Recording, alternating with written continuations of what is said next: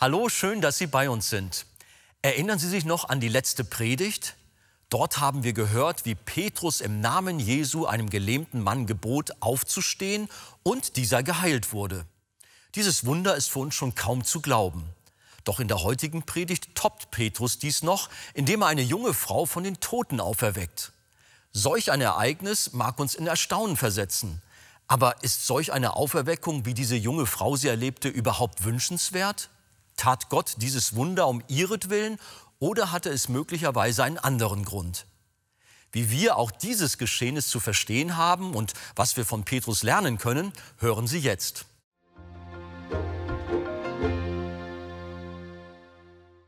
Stehen wir auf. Jetzt kommen wir zu Tabitha. Apostelgeschichte 9, Vers 36 bis 43. In Joppe aber war eine Jüngerin, namens Tabitha, was übersetzt Gazelle heißt. Diese war reich an guten Werken und Wohltätigkeit, die sie übte. Und es geschah in jenen Tagen, dass sie krank wurde und starb. Und man wusch sie und legte sie ins Obergemach. Weil aber Lydda nahe bei Joppe liegt und die Jünger gehört hatten, dass Petrus dort war, sandten sie zwei Männer zu ihm und baten ihn, nicht zu zögern und zu ihnen zu kommen. Da stand Petrus auf und ging mit ihnen. Und als er angekommen war, führten sie ihn in das Obergemach und es traten alle Witwen zu ihm, weinten und zeigten ihm die Hemden und Kleider, die Tabitha gemacht hatte, als sie noch bei ihnen war. Da ließ Petrus alle hinausgehen, kniete nieder und betete. Dann wandte er sich zu dem Leichnam und sprach, Tabitha, steh auf. Sie aber öffnete ihre Augen und als sie den Petrus sah, setzte sie sich auf. Und er reichte ihr die Hand und richtete sie auf. Und er rief die Heiligen und die Witwen und stellte sie ihnen lebend vor. Es wurde aber in ganz Joppe bekannt. Und viele wurden gläubig an den Herrn. Und es begab sich, dass er viele Tage in Joppe bei einem gewissen Simon, einem Gerber, blieb. Amen. Amen. Nehmt doch wieder Platz. Nun stand also der nächste Hausbesuch des Petrus an. Zwei Männer waren nach Lydda gekommen, um Petrus nach Joppe, dem heutigen Jaffa, bei Tel Aviv zu bitten. Rund 25 Kilometer von Lydda entfernt, wo er eben war. Und dort war eine vermutlich jüngere Glaubensschwester namens Tabitha. Sie war gestorben. Und Petrus folgte auch diesem Ruf in ein Haus. Er war ein echter Diener des Herrn.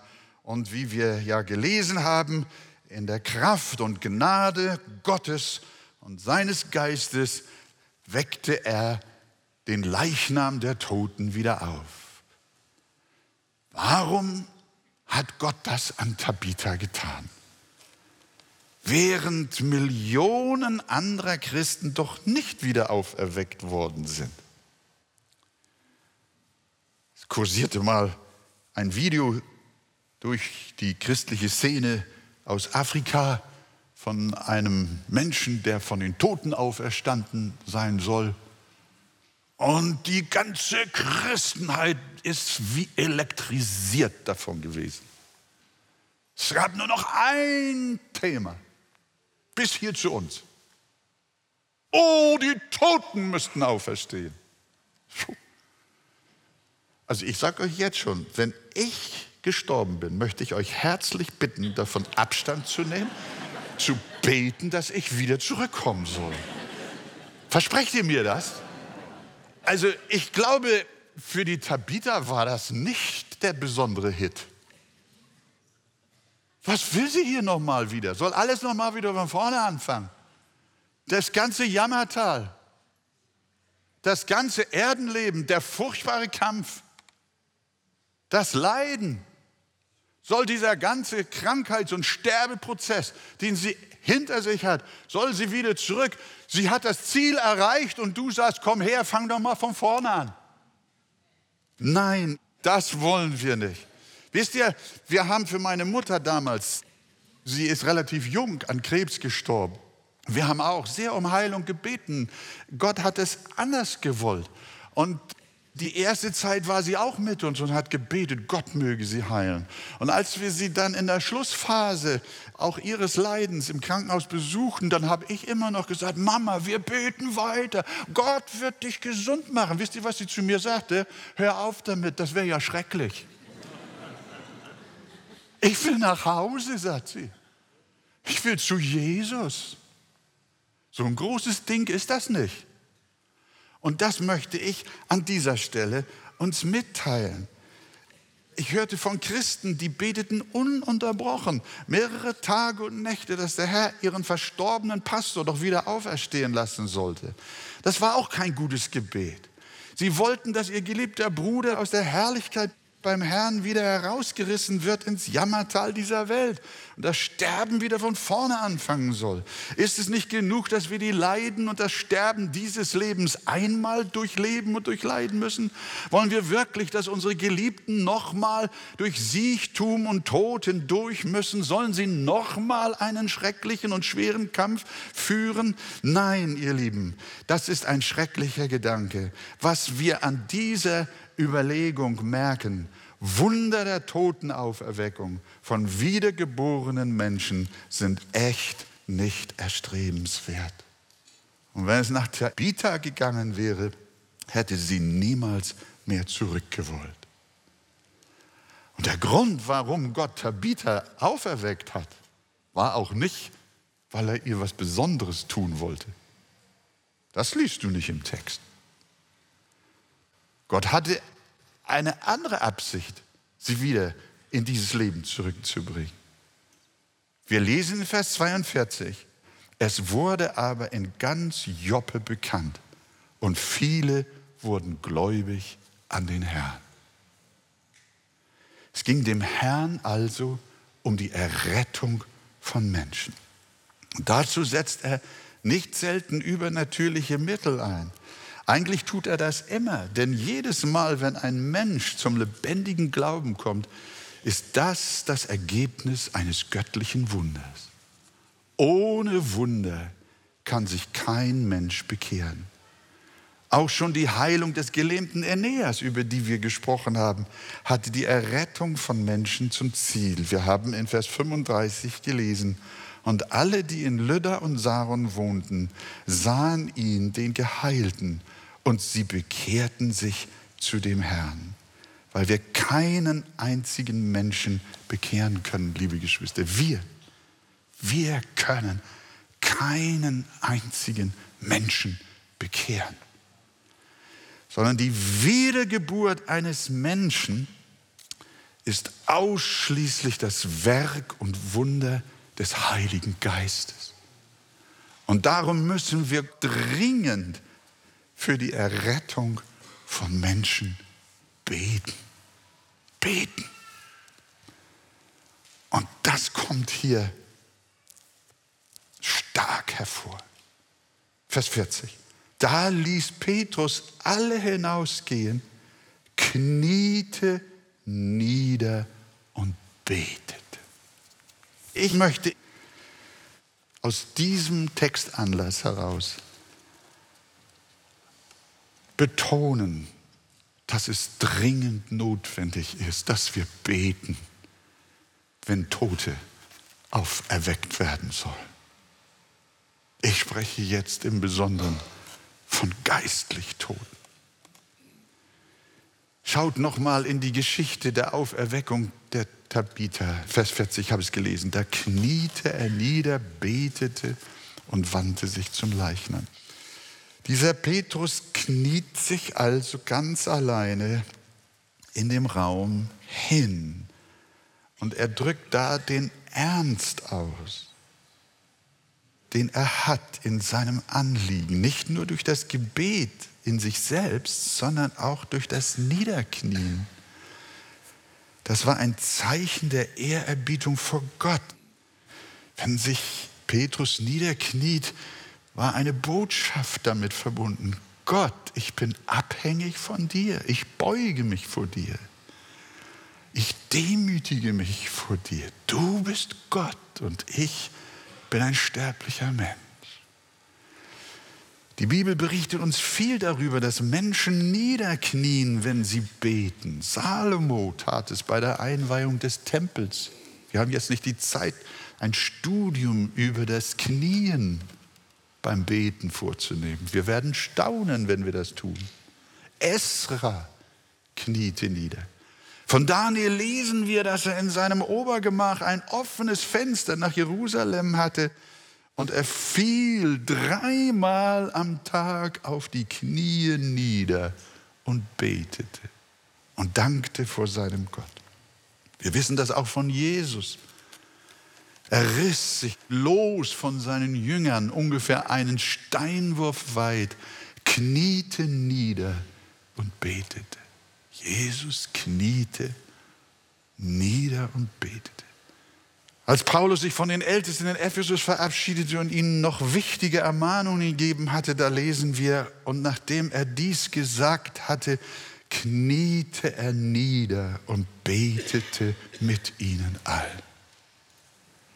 Kniete er nieder und betete mit ihnen allen. Das ist eine Art seiner Verabschiedung gewesen. Im nächsten Kapitel Apostelgeschichte 21 lesen wir, und sie geleiteten, als er mit seinem Team von Tyrus zur Weiterreise aufbrach. Sie geleiteten uns alle, so schreibt Paulus, mit Frauen und Kindern bis hinaus vor die Stadt und wir knieten nieder am Ufer und beteten. Wir sehen, wie dieser Mann sich nicht schämte, wie die Christen ihren Glauben lebten, öffentlich oder auch im Verborgenen. Schon der Psalm sagt in 95, Vers 6, kommt, lasst uns anbeten und knien und niederfallen vor dem Herrn, der uns gemacht hat. Erhobene Hände sind wunderbar.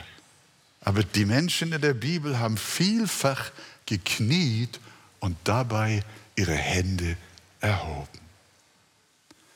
Wenn sich eines Tages alle Knie derer beugen, die im Himmel und auf Erden und unter der Erde sind, sollten wir da nicht jetzt schon viel ernster beten und durchaus auch unsere Knie vor dem Herrn aller Herren beugen, besonders dann, wenn es um die Auferweckung geistlich Toter geht. Petrus jedenfalls kniete nieder und betete mit allem Ernst um das Leben der Tabitha. Fünf christliche junge Männer waren aus der Provinz nach London gekommen. Da wollten sie natürlich auch einen Gottesdienst in Spurgeons Tabernakel besuchen.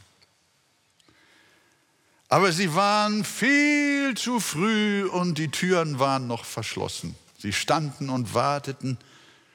Und dann kam schließlich ein Mann, der die jungen Christen fragte, kommt ihr nicht rein? Ich nehme euch mit rein, es ist noch früh. Und dann sagt er, soll ich euch mal den Heizraum der Gemeinde zeigen?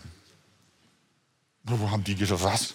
Wir sind doch nicht gekommen, um den Heizraum der Gemeinde hier anzugucken. Aber haben sie dann gedacht, er ist so freundlich, gehen wir mal mit. Nimmt er sie ins Untergeschoss, geht mit ihnen einen langen Gang entlang und öffnet schließlich eine Tür. Da staunten die fünf jungen Leute nicht schlecht, denn sie sahen rund 700 Menschen auf ihren Knien liegen und beten. Das war der Heizraum. Später fanden die Gäste noch heraus, dass der eigentümliche Führer, der sie dahin gebracht hat, Spurgeon selber gewesen ist. Ich muss sagen, da kriegte ich Gänsehaut. Und liebe Gemeinde, ich glaube, wir dürfen das lernen und mit nach Hause nehmen von dem Petrus in dem Zimmer im Obergemach der verstorbenen Tabitha. Da ließ Petrus alle hinausgehen. Bleib alleine mit deinem Gott. Er kniete nieder und betete. Und er sagt, Tabitha, steh auf. Sie öffnete ihre Augen und als sie Petrus sah, setzte sie sich auf. Halleluja. Gott will uns schenken durch Beten, durch ernstes Beten, dass Seelen gewonnen werden. In Jesu Namen. Gott segne euch. Amen.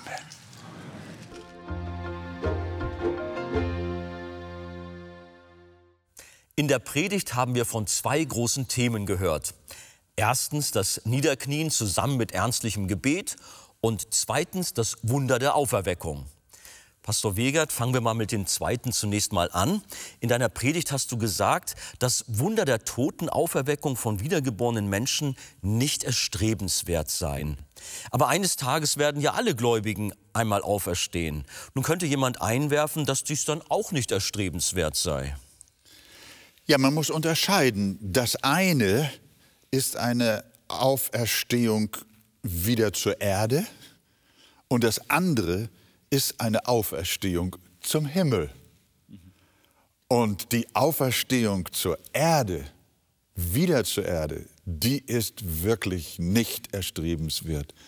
Deswegen habe ich ja in der Predigt auch die Gemeinde gebeten, nicht dafür zu beten, wenn ich mal gestorben bin, dass Gott mich wieder auferwecken möge, um dann wieder ein leidvolles Erdendasein zu führen und den Prozess des Sterbens nochmal durchmachen zu müssen. Ja. Nein, nein, nein. Das ist nicht erstrebenswert. Aber erstrebenswert ist die Auferstehung des Leibes zum ewigen Leben, zum Himmel, zur Herrlichkeit, wenn der Geist mit dem auferstandenen Leib wieder vereinigt wird und auch der Leib seine volle Erlösung gefunden hat in Jesus Christus. Mhm. Nun gibt es liberale Theologen, die meinen, dass mit der Auferstehung, das sei nicht so wichtig oder sogar Unsinn. Was würdest du ihnen antworten? Ja, Unsinn würde ich halten, wie kann man ein Theologe sein und dann nicht an die Bibel glauben? Denn die Bibel lehrt doch die Auferstehung die Auferstehung der Toten, die Auferstehung Jesu zum ewigen Leben für uns. Und diese Position hat der Apostel Paulus ja ganz machtvoll zum Ausdruck gebracht. In 1. Korinther 15, Vers 13 und 14, Andi, da lesen wir, wenn es wirklich keine Auferstehung der Toten gibt, das war ja deine Frage, so ist auch Christus nicht auferstanden. Aber es geht weiter. Wenn aber Christus nicht auferstanden ist, so ist unsere Verkündigung vergeblich. Also dann halten wir lieber den Mund. Wenn Jesus nicht auferstanden ist, braucht es keinen Pastor und keinen Theologen mehr. Das ist alles überflüssig. Wenn aber Christus nicht auferstanden ist, so ist unsere Verkündigung vergeblich und vergeblich ist auch jedermanns Glaube. Also es gibt keinen christlichen Glauben ohne den Glauben an die Auferstehung Jesu und die Auferstehung der Toten, die an Jesus Christus geglaubt haben. Das ist nun mal biblisches Faktum. Ja.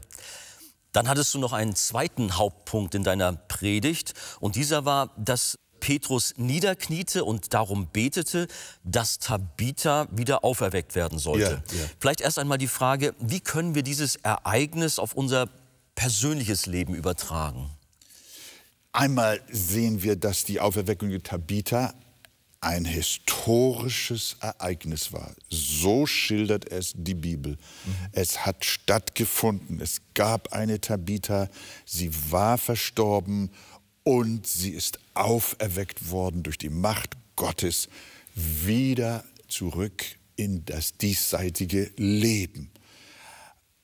Das kann aber auch gleichzeitig für uns analog genutzt werden, um die biblische Lehre von der neuen Geburt zu unterstreichen.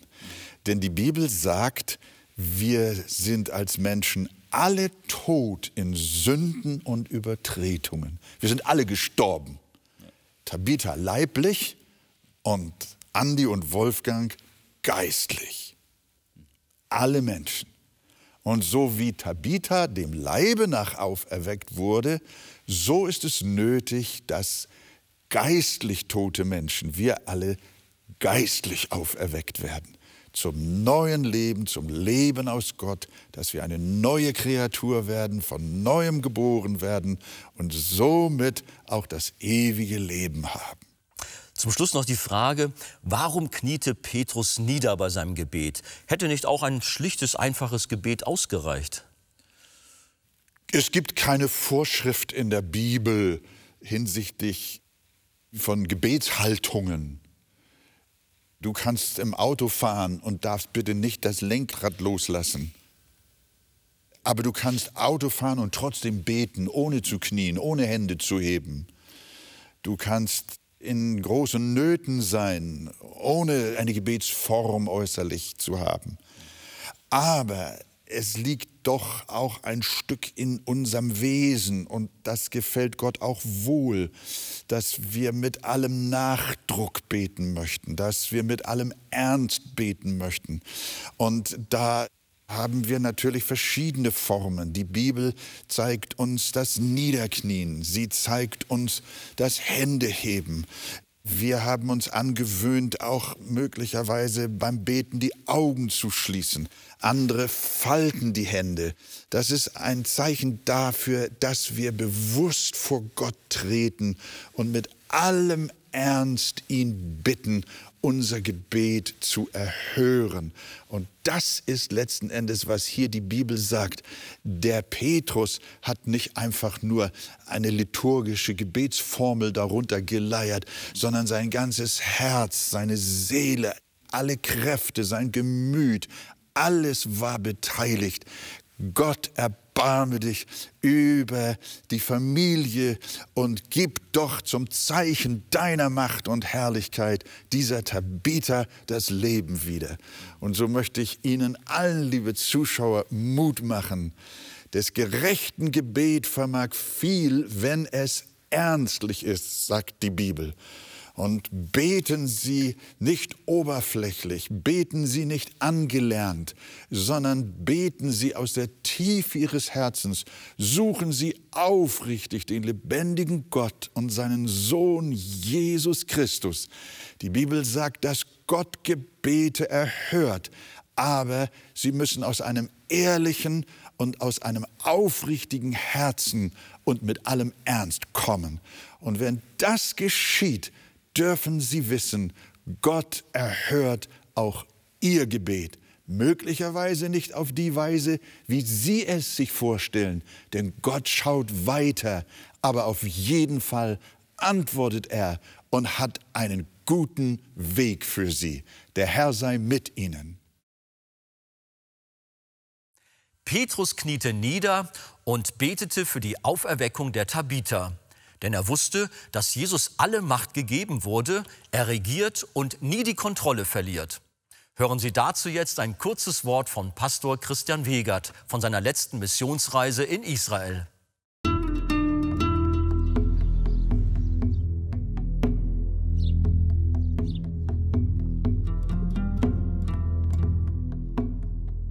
Liebe Zuschauer, ich stehe hier auf dem Ölberg, von dem aus man einen wunderschönen Blick auf die Altstadt Jerusalems hat. Auf diesem Berg war Jesus mehrere Male. Er hat von diesem Berg Jerusalem gesehen und über die Stadt geweint. Er ist von diesem Berg aus nach Jerusalem hineingeritten. Am Fuß des Berges im Garten Gethsemane wurde er verraten. Aber noch etwas fand an diesem Ort statt und das ist die Himmelfahrt. Jesus wurde vor den Augen seiner Jünger emporgehoben und von einer Wolke aufgenommen. Die Wolke ist repräsentativ für die Gegenwart Gottes. Das heißt, Jesus ist zurückgekehrt zum Vater und somit ist das Gebet aus Johannes 17 erfüllt worden, indem er gebetet hat, Vater, nun verherrliche du mich mit der Herrlichkeit, die ich hatte, als ich einst bei dir war. Der Vater hat seinen Sohn wieder in den Himmel aufgenommen und nicht nur einfach begrüßt, sondern er hat ihm auch alle Macht gegeben. Er hat ihn zur Rechten platziert. Er sitzt nun zur Rechten des Vaters, wie Petrus es schreibt. Dieser, das ist Jesus ist seit seiner Himmelfahrt zur Rechten Gottes und Engel und Gewalten und Mächte sind ihm untertan. Das heißt, er regiert und er herrscht. Er ist ein guter König. Er regiert nicht nur über Nationen, er regiert nicht nur das Universum, sondern er regiert auch im Leben seiner Kinder. Das bedeutet, in Nöten, in Sorgen, in Fragen können wir wissen, Jesus hat nie die Kontrolle über unser Leben verloren. Das ist die Botschaft von Himmelfahrt. Aber es gibt noch eine zweite Botschaft, nämlich für solche, die Jesus noch nicht in ihrem Leben als König haben. wenn er wirklich regiert, wenn er wirklich zu Rechten des Vaters sitzt, ja, dann ist es doch gut und wichtig und notwendig, dass wir uns vor ihm beugen. Denn er wird eines Tages zurückkommen. Und deswegen der Aufruf von dem Ort, an dem Jesus in den Himmel emporgefahren ist. Hast du dein Leben schon Jesus unterordnet? Wenn nicht, dann wende dich im Glauben an ihn. Gott helfe uns.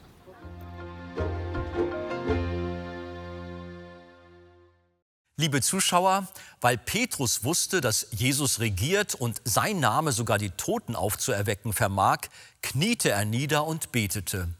Auch wir sollten das Gebet nicht vernachlässigen.